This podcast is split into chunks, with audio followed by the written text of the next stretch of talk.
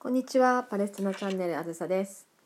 え前回、えどうやって私が初めてパレスチナに行ったのかっていうお話をさせていただいたんですけど、まあ、ちょっとその続きというか途中はしょった部分とかもあったんですけどそのバスの中アンマンからヨルダンの国境まで行ってヨルダンの国境からイスラエルに入ってそこからまたバスに乗ってエルサレムまで行くんですけどその国境を越えた後乗ったちっちゃい、まあ、バスっていうよりなんかバンみたいな本当に10人乗れるのかなっていうぐらいのちっちゃいバスなんですけどそのバスに乗ってたまたま隣の席になった女性がいました。でもうねご高齢で、まあ、当時見た目私の見立てでは60代後半とか70歳ぐらいもう本当はもうちょっと上だったんですけど、まあ、その人に出会ってバスの中でいろいろ話とかしてなんか私初めて行くんですみたいな話とかしててでバス降りる時にのちょっと前ぐらい私もここで降りるから次降りるからもし興味があったら案内するから連絡してよ明日みたいなことを言われてそれで真に受けて次の日連絡したんですよね。で昨日会いましたあずさです。覚えてます？みたいな朝早く10時ぐらい電話して「あ覚えてる覚えてる」って言って「今日何するの?」って言われてそれで「いや特に何も考えてないけどエルサレム旧市街ちょっと昨日歩いたから今日もまたその辺歩いてみようかなと思ってます」って言ったら「あじゃあ案内してあげるから何時に？じゃ今から1時間後とか1時間半後ぐらいだったかな？にダマスカスゲートの前で待ち合わせしましょうって言われてそれでダマスカスゲートの前で待ち合わせして会ったんですよね。でその人がどういうとこに連れて行ってくれたかっていうと、まあ、いろんな話してくれて自分の生い立ちとか、まあ、どういうお家だったのかとかどういう家族構成なのかとかで何を今してるのか何を思ってるのかとかで結構こうエルサレムの旧市街の中でも、まあ、マニアックな場所に結構連れてってくれたんですよねちょっとまあ貧しい場所とか、まあ、学校とかあとはなんかミュージアムとか旧市街の外ですけどミュージアム今はね結構行ってるけどその時全然知らなくてその旧市街の外側とかもう観光地といえば旧市街って感じだったので、まあ、その外側にある面白いミュージアムとか、えー、とヘリテージミュージアムっていうんですけどもそこに連れてってくれたりとかあとシェイク・ジャラーっていうところのカフェそこはあのパレスチナのサポートしてるカフェだからみたいな。なんかそういうとこ連れて行ってくれたりとかしてもしかしたら彼女の影響も結構パレスチナに通ってるのかもしれないなってふとさっき思い出して今日この話をチョイスしました。でその人になんか私その時なんかしたいと思ったんですよね。この人たちのためにって言ったらちょっとおこがましいし大げさなんだけどなんかここのことで何かしたいっていうふうに思ってまあね何ができるとか何をしようかなとか思った時に彼女に相談してそしたら彼女が「あなたはただ話すだけでいいのよ」そういうふうに言われたんですよ。あなたが見たものを感じたことを話す。それだけで十分価値があるから。そんなふうに言ってくれて。で彼女はまパレスチナ人なんですよね。エルサレムに住むアラブ人でパレスチナ人なんですけどで彼女は別にイスラエル政府とかイスラエルがやってることとか入植のこととかそれを批判するようなことなんて別に言わなくていい、まあ、言ってる人もいっぱいいるし、まあ、もうもうお腹いっぱいって感じなのかもしれないですけどそんなことをフューチャーしなくていい。あなたが思ったこと感じたことを言えばいい。それだけ言われてなんでかっていうとこまで彼女は言っててなんでかっていうと今そうじゃない人ももちろんいっぱいいるとは思うんですけど、まあ、パレスチナの占領されてる若者若い人たちがじゃあ何か事件を起こすとかそこって何が原因かっていうと未来への希望がない未来に光がないから。で世界から無視されてるっていうふうに感じてる。で彼ら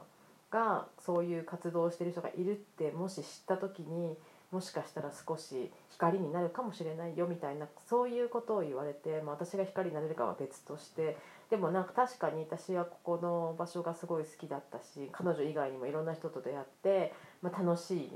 まあ、それ以外にもいっぱい楽しいことがあって、まあ、この楽しさみんなに共有したいシェアしたいしなおかつここの国とか場所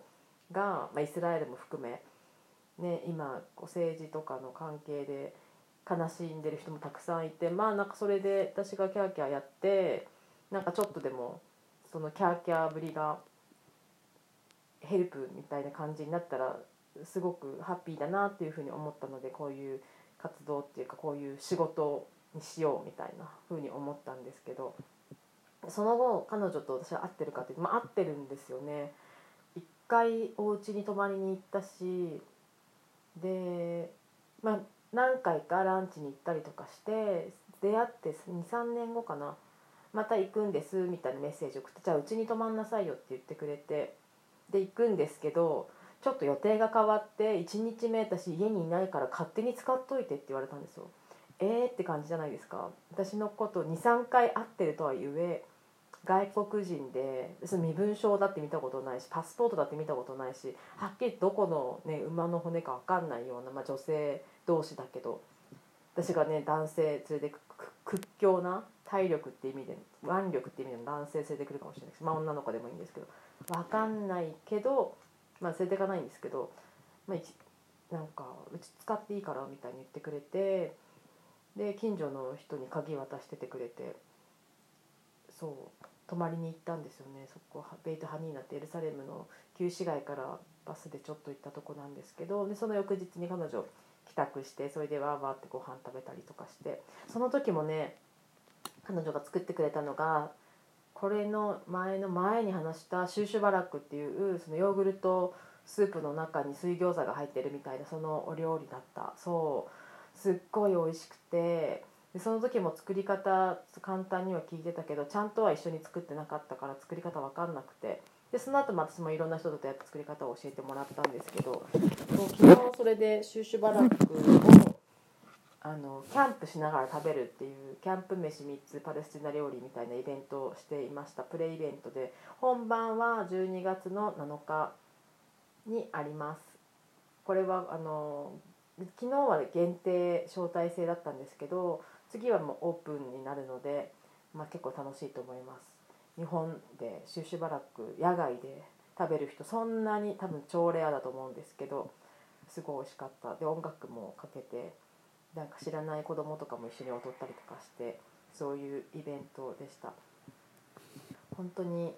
えー、と美味しいんですよねパレスチナ料理。もうこれ語りだしたら止まんなくなって10分じゃ収まらないのでちょっと多くは次に語りたいかなと思うんですけど、まあ、そういうみんなちゃん最初はねなんか「えー、ヨーグルト大丈夫?」みたいな感じだったんですけど結構おかわりとかしてくれてもうすっからかんぐらいまで食べてもらいました。